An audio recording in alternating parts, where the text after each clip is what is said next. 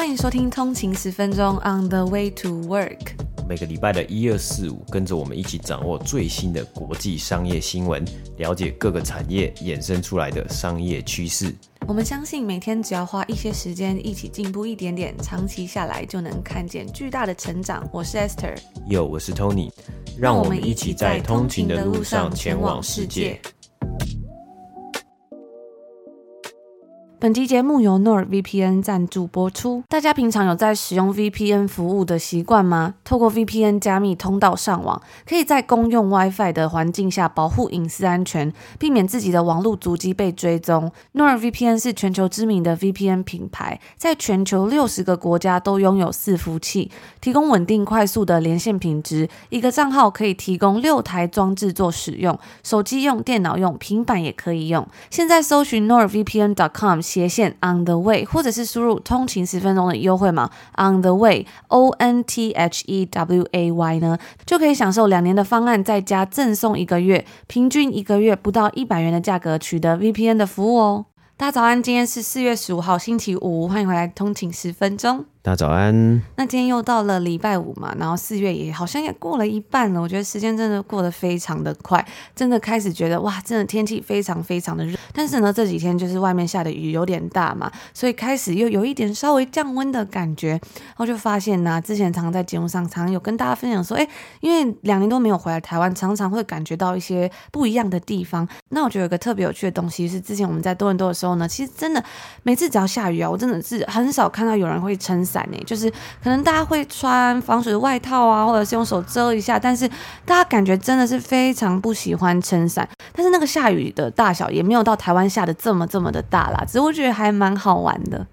对啊，我记得以前就是有下雨的话，它可能就是可能细雨绵绵嘛。那因为像台湾有时候它的这个呃阵雨啊是下的非常的这个凶猛，所以它有时候它在打在那个呃可能是打在地上啊，或是在这个下雨的一个声音啊，很可能很多人会很喜欢听这个一个下雨的声音嘛，或是享受下雨的当下，可以待在家里啊，或是可以把这个脚步放慢一点点，然后重新的去 regroup 啊，去想想看，哎，他最近有有什么事情，好像把这个整个脚步整个 pace 跟节奏都把它放慢了啦。嗯，因为夏天的时候总是感觉比较燥热一点嘛。但是说到这个下雨天待在室内，就是让自己比较淋湿的一个一个淋比较淋湿的这个事情啊，我就想到，其实我在小时候呢，我有一次啊，就是把自己身体淋得非常湿，但我觉得那时候真的非常的快乐，就来跟大家分享一个小故事。就那时候读国小的时候啊，然后放学的时候，我都会跟我哥一起就是走路回家。然后其中有一天呢，我们因为晚上就是都要去补习上画画课，然后那一天呢，我们就一起就是回家，我就走在那个路上，从小学。走到回家的路上，这样子。哎，结果走到一半呢，不知道是西北雨还是什么，就真的突然下起了倾盆大雨。真的，然后那时候距离家里的路程大概才走了一半而已吧。也就是说呢，就算跑得再怎么快，也来不及了。或者是说，可能呃在那个屋檐下等雨啊，但是因为等一下要去画画课嘛，所以也来不及了。所以后来就发现算了算了，就硬着头皮去淋雨算了。哎，不淋还好，一淋之后发现怎么这么快乐？因为那时候夏天嘛，所以其实淋雨也不会很冷，但就觉得哇，就是好放开自我，然后都不用担心淋湿，还可以把自己淋得。非常湿啊，然后就突然觉得心情好像也蛮好的，好像在游泳的那种感觉。然后有时候下雨的时候呢，我就会突然回想到那时候的回忆，就是小时候在淋雨的这样子的感觉。回到小时候，非常单纯，非常纯真，然后就是哎，可以不用担心把自己淋湿，然后等下怎么办的这种感觉，就觉得哎，还蛮幸福。我记得我之前还有看过一个影片，就是有个小女生呢，她呃小朋友，然后她这辈子第一次看到下雨，然后就走出门啊，然后就诶摸到下雨了，然后她就觉得很惊奇。然后就在下面又多淋了几秒，然后就一直看着镜头这样笑，就觉得哇，这是什么东西，很好玩这样子哇。所以有时候我就想到下雨天，我也会想到这样的事情。虽然就觉得说淋湿好像真的蛮麻烦的啦，如果比如说你是要出门啊，或者要去上班什么的，但是有时候就觉得哎，换个心情想想，好像也蛮开心的。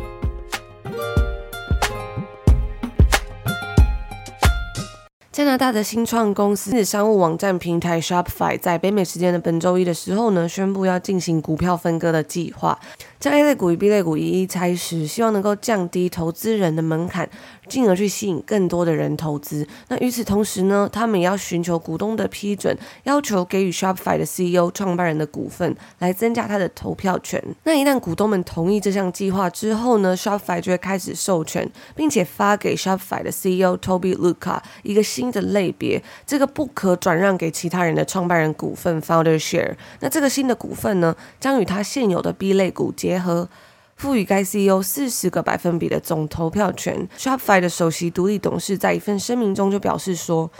，Toby 是支持并且执行 Shopify 策略以及未来愿景的一个关键人物。那这项提议呢，是为了要确保他的利益能够与创造长期的股东价值保持一致，毕竟 CEO 拥有大量的股份的时候呢，也同时代表啊，他更必须要去肩负起整间公司的责任嘛。公司赚钱的话，他的身价也就会跟着提升。那这样子做呢，也能够让 CEO 更有动力的继续为公司去努力跟付出。在北美时间周一的时候啊，Shopify 的股价是有稍稍下跌了零点五个百分比，收在六百一十七点三十八块美金。那我刚刚稍微去看了一下，在北美时间周四的时候收盘的价格，Shopify 的收盘价格是五百七十九点五十。十一块美金，有再度下跌。这家总部位于加拿大渥太华的公司呢，在过去两年之中可以说是猛爆性的增长。在去年疫情期间呢，他们的股价甚至是有飙破了一千六百块美金。那因为他们主要的业务呢，都是帮助小型的企业主这种 small business 把他们的营运模式转移到网络上，特别是在疫情期间呢，有很多的店家都被迫关门的时候，就不得不把他们自己的生意啊业务都移到网络上嘛。那时候在加拿大疫情最严重的时候呢，其实是有蛮长一段时间，真的外面呢、你走出去真的是全部的店都是关的，餐厅是关的，百货公司是关的，只有超市是开门的。那所有的那种小型的店面呢，也都是关的。那在那个时候啊，其实有很多的商家，他们根本可能也没有网络的服务。很多餐厅呢，也是从那个时候才开始去找方法，比如说要怎么线上下单，然后在他们的门口取餐这样子，或者是有一些餐厅，他们可能就直接跟外送平台合作，但有些餐厅他们可能在疫情期间，他们就已经有制定好这样子的计划，就是要变成有一点网络数位化，然后让消费者在家里面或是在哪里可以提前订餐这样子，那他们的整个东西就会做得更加的顺畅嘛，比如说像是他们的取餐路线呐、或者是他们网网站上的图片呐、那些餐厅的照片等等的。所以我觉得那个时候疫情一开始的时候，那个差别真的是可以说是还蛮大的。有一些店家真的是有一点措手不及的感觉，甚至是像这种 small business，他可能经营的人的年纪是比较大的，那他们的呃商店啊，可能本来根本没有打算。要进行到网络上嘛，像我就看在多伦多有一间算是也是独立的小书店，那他可能每个月呢，本来都是会有一个读书会啊，然后就是聚集了一个 community，大家喜欢一起在那边读书，然后那家店的老板呢也会很热心的分享，所以你如果去店里面可以有一个怎么样的体验，比如说那个老板可以跟你介绍书啊，你喜欢什么样类型啊，他每一本书他可能都如数家珍这样子，但在疫情期间呢，怎么可能做这样的事情嘛？所以后来啊，我到后来就发现说，诶，他把它变成了一个 IG 的形式，那在 IG 上面，他们就会直播，或者是他们会用一个不一样的方式去把他的 community 维持住，所以我觉得也是一个在疫情之后转变非常非常大的模式。那对我自己来说呢，我觉得后来我自己就发展成，比如说我以前特别喜欢逛哪几家店，那我就去搜寻它的网络商店，可能是嗯有一些店它的网络商店还没有做好的话，它可以在 IG 上面自己下单，然后再去店里面拿货这样子。那我觉得最困扰的应该就是说，比如说本来有一些喜欢去逛的一些店啊，但是没有办法进去逛，或是他的店是根本不能开的，你只能去路边取货。但是呢，他在这个网络可能是这种 digital transformation 的部分还没有做到非常好的时候，可能就影响很大。因为我想要去逛，可是我也不知道怎么逛，那他也不知道他要怎么卖嘛，所以到最后可能他就是要先关门啊，或者怎么样的。所以在这段期间呢、疫情期间，Shopify 真的就是。算是迎来它的一个黄金时代吧，因为疫情让数位转型的速度加快了很多嘛。该公司的股价在二零二零年的时候是飙涨了一百八十五个百分比，在二零二一年的时候呢，又再度上涨了二十一个百分比。不过近期因为疫情的红利逐渐消退了，我们之前有跟大家分享到 CPI 消费者物价指数嘛，其中我们有跟大家分享到，比如说像是夏天要来临啦，或者是像旅游需求开始复苏等等的。也因为啊，在美国从最后一波疫情中逐渐复苏，各项需求逐渐增长，所以也造成很多类别的价格呢也跟着上涨了。那说到这个 Shopify 的使用经验呢，其实我们的网站就是我们的官网也是用 Shopify 做的。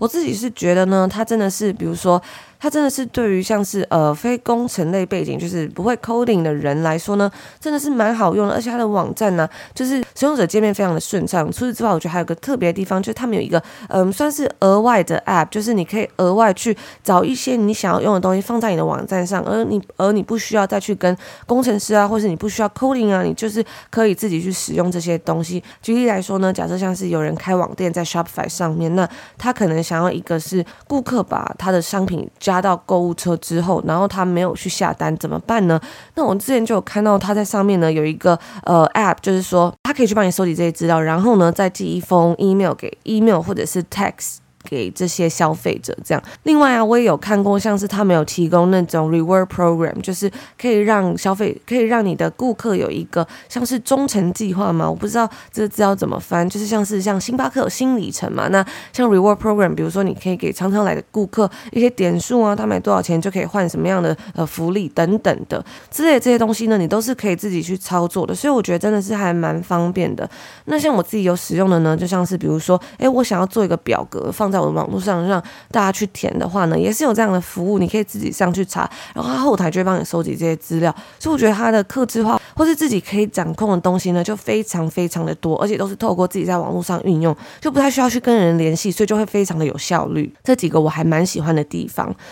那如果有通勤族也有使用过 Shopify 的网站呢，也欢迎可以跟我们分享一下哦。我觉得我在加拿大看到，其实真的还蛮多人啊，在上班之余都有自己一个 side hustle，就是自己的副业。那他可能就是自己在 Shopify 上面开了一个网店，可能他们自己会去哪边批货，然后在网络上面卖嘛，也不需要有个实体店面。所以我觉得，哎，真的还蛮好玩的，就方便很多人可以架起自己的网站呢、啊。然后它功能也是真的非常的强大。或者是比如说真的已经有店面的人啊，他们也有一个就是类似 POS 机，或者是一个小小的算是可以刷卡的工具。我之前呢在多伦多去逛一些二手市集啊 Vintage Market 的时候呢，我就有发现呢、就是还蛮多的那种小店面、小摊贩，他们就是定期会到这种二手市集去摆摊的小摊贩，他们也是会带来这种刷卡机，真的是非常非常的方便。大概就是嗯一个大概正方形的大小吧，可能五公分不到，就很小很小一个，然后你就可以刷卡，然后它。就是用手机的 app 去操控，然后呢，如果之后还想要逛这家店的话呢，可能他们也会有 Shopify 网店。总而言之呢，就是一条龙，我觉得非常的酷。那如果通影族你们也有在经营网店，或是有使用类似像 Shopify，或是我看，或是像其他公司，可能是 Square 啊，或者其他的东西的话，也欢迎可以跟我们分享一下你的心得。那在最近几周呢，包括几间的科技巨头，像是亚马逊啊、Google 的母公司 Alphabet，还有像是特斯拉等等的一系列的科技公司呢，都宣布了类似的计划。像是我们在之前的节目之中呢，就有分享到，亚马逊将进行二十多年来自从 dot-com bubble 数位泡沫化之后的首次股票分拆计划。那这也象征着这些美国最大的科技公司们高达四位数的股价的时代即将结束。那亚马逊的股票分拆计划呢，是一股会拆成二十股，所以就是现有股东如果手上有一股的话，就会额外再拿到十九股，然后变成二十股这样子。那新的交易价格呢，将在六月六号开始。他们也是希望透过这样子股票分拆的计划来降低股价。增加在外流通的股数。那这种 stock split 呢，除了可能因为股价更便宜而让更多的投资者可以有机会接触到它的股票之外啊，其实进行股票拆，其实并不会改变公司本来的业务基本面或者是它的内在价值。相反的呢，它则是要降低它每股的价格。通常啊，公司在自己的股价达到数千美金的时候，就会采取类似的举动。那以上呢，就今天来跟大家分享这则有关于 Shopify stock split 的计划。今天接下来的新闻呢，我要讲一个，我觉得是一个，也是一个蛮有趣的一个公司啦。那最近呢，在为什么想要讲？为什么看到这间公司呢？是因为我最近在滑我的 LinkedIn 上面呢，我觉得我被这间公司的一个消息所洗版。我看到很多人都在转传，或是很多人都有按赞，然后这间公司的他自己在 LinkedIn 上面发出来的一则贴文，还有一张图片。那这张图片呢，是 Deal 这间公司 D E E L 这间公司他所发的一个图片。那它里面呢，就是用一个算是一个一个一个一个图表，然后来去呈现出来。，Deal 它的 Annual Recurring Revenue ARR 呢，是从不到两年的时间呢，从一百万美金呢上升到了直接直线的飙升到了。一百 million 就是一亿美金的 annual recurring revenue 啊，那这样子的一个成绩呢是非常的恐怖，因为它那个线呢、啊，它那个线是基本上是一个一柱擎天的一个状况。那很多人曾曾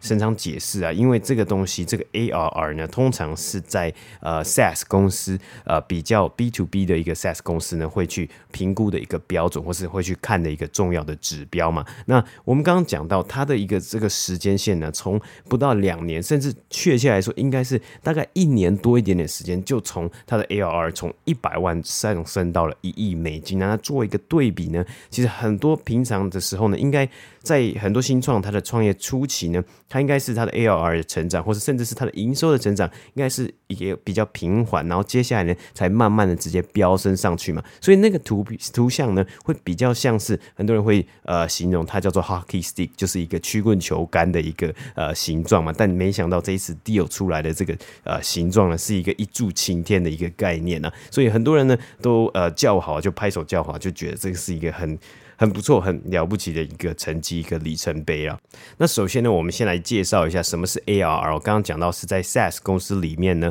呃，算是一个非常重要的一个指标的一个呃，算是指标的 KPI 嘛。那这个 ARR 呢，它分开来就是 Annual 啊。Recurring revenue，那中文呢就是可以翻成年度经常性收入。那这样子的一个这个经常性的收入呢是什么意思呢？就是因为在 SaaS 的一个呃软体的公司的 B to B 的一个市场里面呢，其实你在去签约，你是跟你的这个客户签约的时候呢，他通常都希望去签一个呃 subscription，就是呃订阅制的一个合约嘛。那 whether 你可能是一年的合约、两年的合约、三年的合约呢，通常在这个合约里面，他都会去呃。跟你讲说，你的合约到期之后呢，我会自动的 auto renew，自动的帮你续约，就是你会一直在订阅我们家的软体的服务嘛。那呃，这个 annual recurring revenue 它的算法呢，就是当我们刚刚讲到很多，因为比较通常像是 B to B 的 software 啊，它的呃签约的这个时间通常比较都会用这个一年两年来算嘛，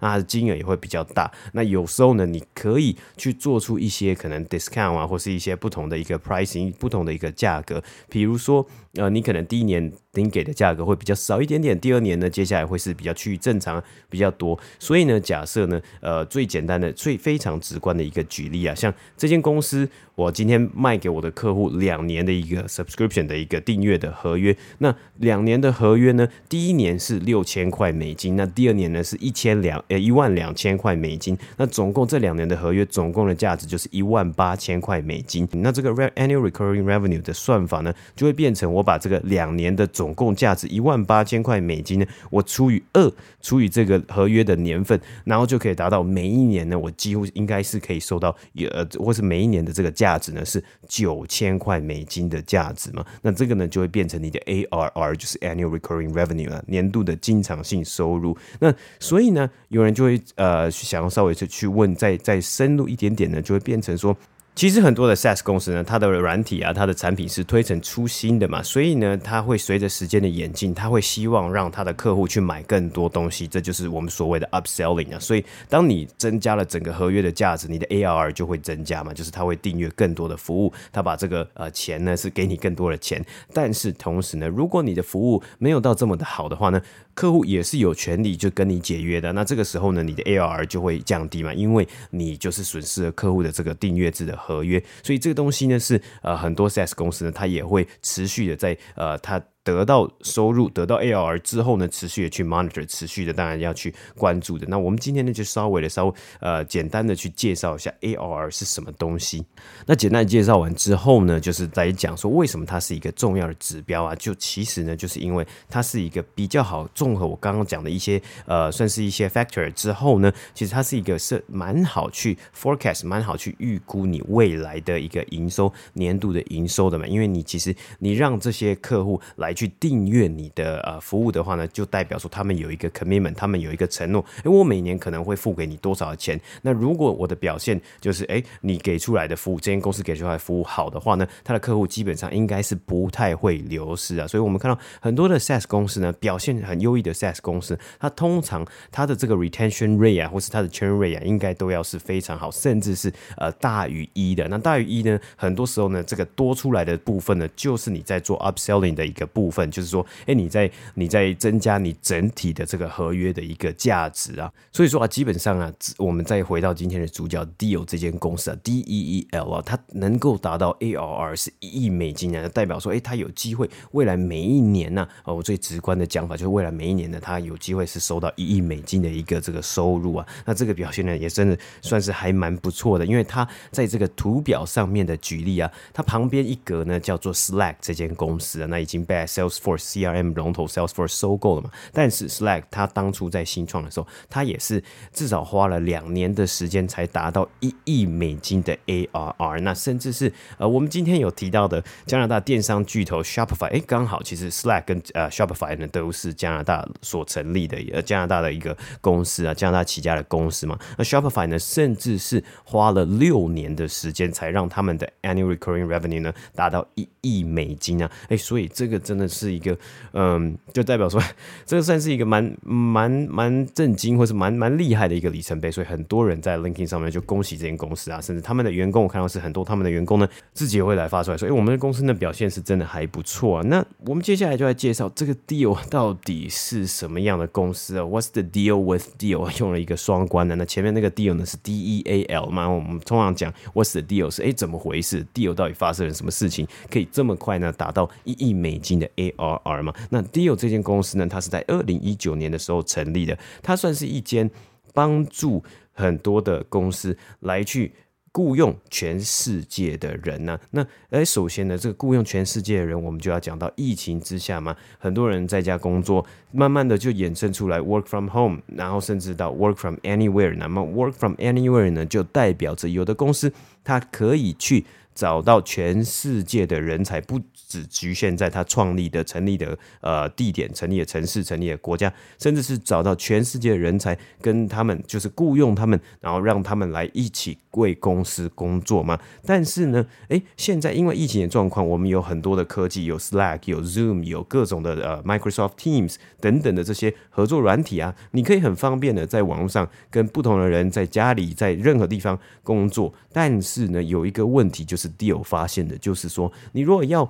呃 hire，你要雇佣不同国家的人呢，其实你要去归呃，就是你要去遵守不同国家的这个雇佣的法律啊、劳工的法律啊，还有去了解这些地方的基本薪资等等的。那这样子呢是很麻烦的，因为传统上呢，如果今天我的公司设在美国，那如果如果想要雇佣一个呃员工，是他是在欧洲。他的 base，他他是在欧洲的一个居民，那我可能呢就需要到我这间公司从美国，我要到欧洲呢去设立一个公司啊，或是设立一个 entity，我才能去雇佣这位呃住在欧洲的居民呢。那其实为什么会有这样子的情况发生呢？其实当然第一个呢就是省钱嘛，因为呃根据在这个数据里显示啊，其实呃在美国的薪资水平是比较高的嘛，但是呢你如果去去到了欧洲。或是呢，呃，跟美国同样时区的一个这个市场呢，像是南美洲的市场呢，它的薪资水平呢，呃，根据 Deal 他们自己显示出来的简报啊，其实像是阿根廷啊，或是其他的市场，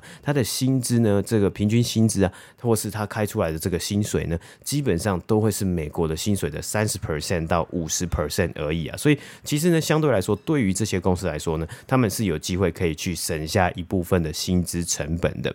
那甚至是再加上我们呃最近也有讲到劳工市场的这个紧的这个短缺嘛，甚至是有很多的这个劳工市场上面发生大离职潮啊，大家觉得说，诶，如果这间公司呃不好，或是说我想要有更多的福利，我想要休息一下，那我就马上的去跳槽了嘛，这也会造成一些公司它在 hiring 上面，它在雇佣人上面呢的一个的流程上的一个麻烦嘛，所以呢，他们透过了这个 deal 呢，他们可以去 tap into，他们可以去找到接触到。更多的人才库呢，那对于他们来说，应该也是一件呃比较好、比较轻松的事情啊。那 Deal 呢，甚至是可以让你去呃 streamline 整个去整合你呃，不管是在法律上面啊，甚至是在呃这个 HR，就是你送出这个 offer letter，你送出这个整个雇佣的合约签约等等的，还有是让你到 onboarding 呢，都会是一条龙的一个服务啊。我觉得现在很多的 SaaS 公司呢，都会是希望提供这样子，让呃这些他们的客户使用者可以。享有一条龙的服务，去 streamline 所有的不同的 service 公司的一些呃功能啊等等的，然后来去提供价值啊。所以说这个东西呢，在疫情之后，真的就是一个爆炸性的成长啊。那特别是它是一个呃就是 Deal 解决的问题呢，是一个嗯，在疫情之后呢，也是需要非常需要待解决的一个问题啊。所以我们才可以看到，它在一年的时间呢，就可以从他们的 ARR 呢是可以达到从一百万达到一亿美金啊！那我们稍微来算一下，根据 TechCrunch 的一个呃，它里面有一个报道啊，它是有指出说 Deal 到底是怎么样达成的嘛？因为呃，这样子的一个成长速度是非常的疯狂的，所以根据他们 Deal 自己的官网啊，它上面有写出来大概的一个 pricing，大概的一个价位啊。如果呢，你这个公司呢，你想要请 Deal 呢，就是来帮助你去呃，就是呃，去雇佣一个 contractor，就是合约制的员工的话呢，他一个月呢是要有四四十九块美金的一个订阅费用，那如果我乘以一年的话呢，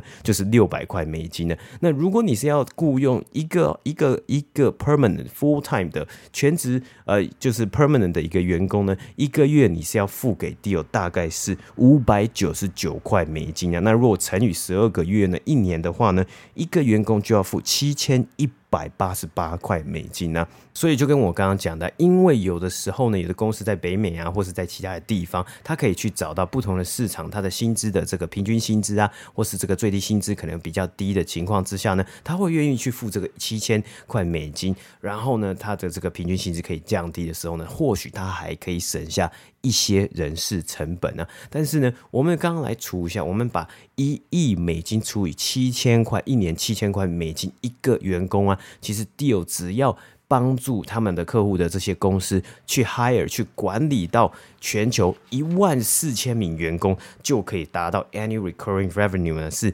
一亿美金呢、那其实一万四千名员工真的不算是一个很多的数字啊，特别是他们的呃他们的一些客户呢是希望去呃可能是在一个成长的阶段，可能是在一个需要招招募很多很多人的一个阶段。包括呃，Deal 的网站上面显示出来的客户有包括 Brex，我们之前有讲过的这个呃，算是也是 FinTech 公司，还有 Notion 啊，像是很多人也有用 Notion 的这个呃这个软体啊，做笔记嘛，然后做或是做整理啊等等的这些公司呢，都有用 Deal 来去呃 hire 来去招募他们的旗下的员工嘛。那所以你去看这些公司，它在成长的情况之下呢，假设一间公司请 Deal 呢，或是让用 Deal 的这个软体去招募两百个员工就好了，那。一万四千名员工除以两百个呢，其实只要你只要找到七十个公司愿意跟你来签约，签下合约，你就可以达成一万四千名的。所以其实不是这么的，嗯，以数字上来讲，我们就是最简单的这些数字，稍微的去呃盘算一下，沙盘推演一下来说呢，呃，是一个可行的一件事情呢。特别是我也看到他们最近呢，在 Deal 这间公司也是疯狂在扩张，一直在招募很多的不同内容、不同性质的一些员工啊。所以接下来另外一个很好玩的一个一话题啊，就是我们之前呢，其实呃，大家一般认为啊，在新创公司里面呢，一个很重要的一个指标就是你的估值嘛。比如说哦，我今天成为了独角兽，我今天得到了十亿美金的估值，我是一间非常棒的一间公司。但是呢，呃，然后接下来就是你要继续有更多募募资轮嘛，然后最终可能最终的一个很好的一个出场的机会。Exit point 呢，就是你要去 IPO 了嘛。那甚至我们也看到很多公司，它在 IPO 的时候呢，它甚至都还只是一个 pre-revenue 的一间公司而已啊。那这个时候呢，通常都是它未来的成长的前景是看好的嘛。像是呢，新创呃，像是呢这个电动车公司 Rivian 呢，它其实在呃去年 IPO 的时候，它就也算是类算是一个呃一间 pre-revenue，他们还没有一个非常实质性的收入的一间公司。但是呢，因为它要做电动车嘛，所以它需要很多的资本，很多的这这个 resources，还有很多的 asset 来去帮他做制造电动车嘛。那所以呢，呃，这是一个很有趣的话题，就是说，诶，未来在上市，因为现在呃有很多的 unicorn，很多独角兽的新创嘛，十亿美金好像已经不算是什么呃大不了的，就是很不算是一个很可以放鞭炮的一个事情呢。那甚至你通常要到一百亿美金，甚至一千亿美金啊，人家才会觉得哦，你真的好像还蛮酷，还好像还蛮厉害的。或是呢，换换句话说啊，甚至是转个这个转个弯来讲的话呢，会不会变成呢？有的投资人他开始去注重其他的指标，而不是那么的重要，就在这个估值方面呢？比如说看这个 ARR（Annual Recurring Revenue） 啊，一亿美金的这个 ARR 经常性收入呢，对比十亿美金的估值呢，到底是哪一个重要？我这个这。这边讨论的是在二零一九年的 TechCrunch 的一个呃文章里面就开始在讨论这样子的一个话题了，所以我觉得这也是一个蛮有趣的一个呃主题，也可以去来看看未来的发展呢是怎么样的发展呢？有一些这个一些新创公司呢，它竟然是呃有能力，它已经开始证明有能力可以在这么短的时间内呢就达到一个哎很不错的 ARR 了。那 Deal Deal 呢，它这间公司啊，甚至是。他在二零一九年才创立的，那因为刚好遇到疫情啊，真的是。加速的非常之快，然后甚至是走到一个诶，解决一个新的潮流上面，或是新的 trend 趋势上面的一个问题啊，真的是得到了一个很好的一个加速成长啊。那他们目前呢，根据他们官网上显示，他们最新轮的募资是第一轮的募资啊，也是有募得了四亿两千五百万美金，是非常多的一个金额。那他们的估值呢是来到五十五亿美金啊。所以呢，在达到了这些很不错的里程碑之后呢，或许 deal 呢，我们可以在最近期啊，甚至是。在今年、明年。就有机会来看到他们申请上市。那他们申请上市之后呢，就会有 S one，我们就可以来看一下他们的招股书上面呢是有没有公布更多的这个这呃相关的财务数据，来看看显示出这间公司的这个表现到底是如何。那他们的投资人呢，也有包括像是 A 十六 Z 啊等等的都有参与投资。那我最近呢，在这个 TechCrunch 上面呢，也看到他们的呃 CEO 以及共同创办人呢，还有 A 十六 Z 的一个负责人呢，要在下个礼拜。的四月二十一号的凌晨，呃，台湾时间凌晨的样子，然后美美西时间的 Pacific Time 太平洋时间呢，好像是早上十一点半的样子呢，要来举行一个线上的直播，然后去讨论这个 Deal 的这间公司嘛。那有那如果有有兴趣的通勤族呢，可以可以去上 TechCrunch 上面去查查看呐、啊。那这间公司的名字是非常简单，D E E L 就就四个英文字母啊。然后你可以去看看说，哎、你想不想去听一看他的这个呃他的这个 Webcast 啊，他的这个线上的直播到底是在讲什么？那这个东西呢，其实我单纯的分享，我自己找到了分享，呃，就在这边跟大家分享。那以上就是今天这个新闻的播报。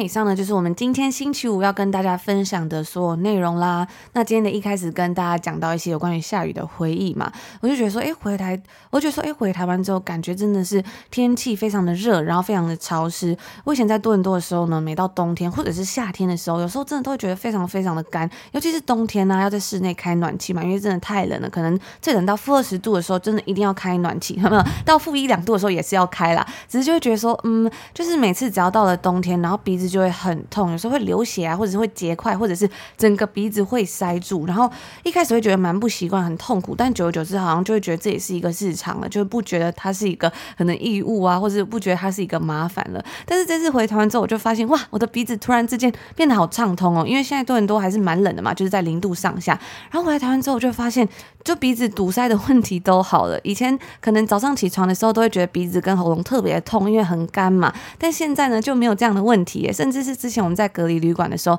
我还跟呃旅馆就是要了一台除湿机，因为就是都待在室内，真的是有点太湿了。然后那除湿机这吸水的速度非常非常快，很快呢就要去帮他倒水这样子，所以我觉得还蛮不一样，也是蛮有趣的。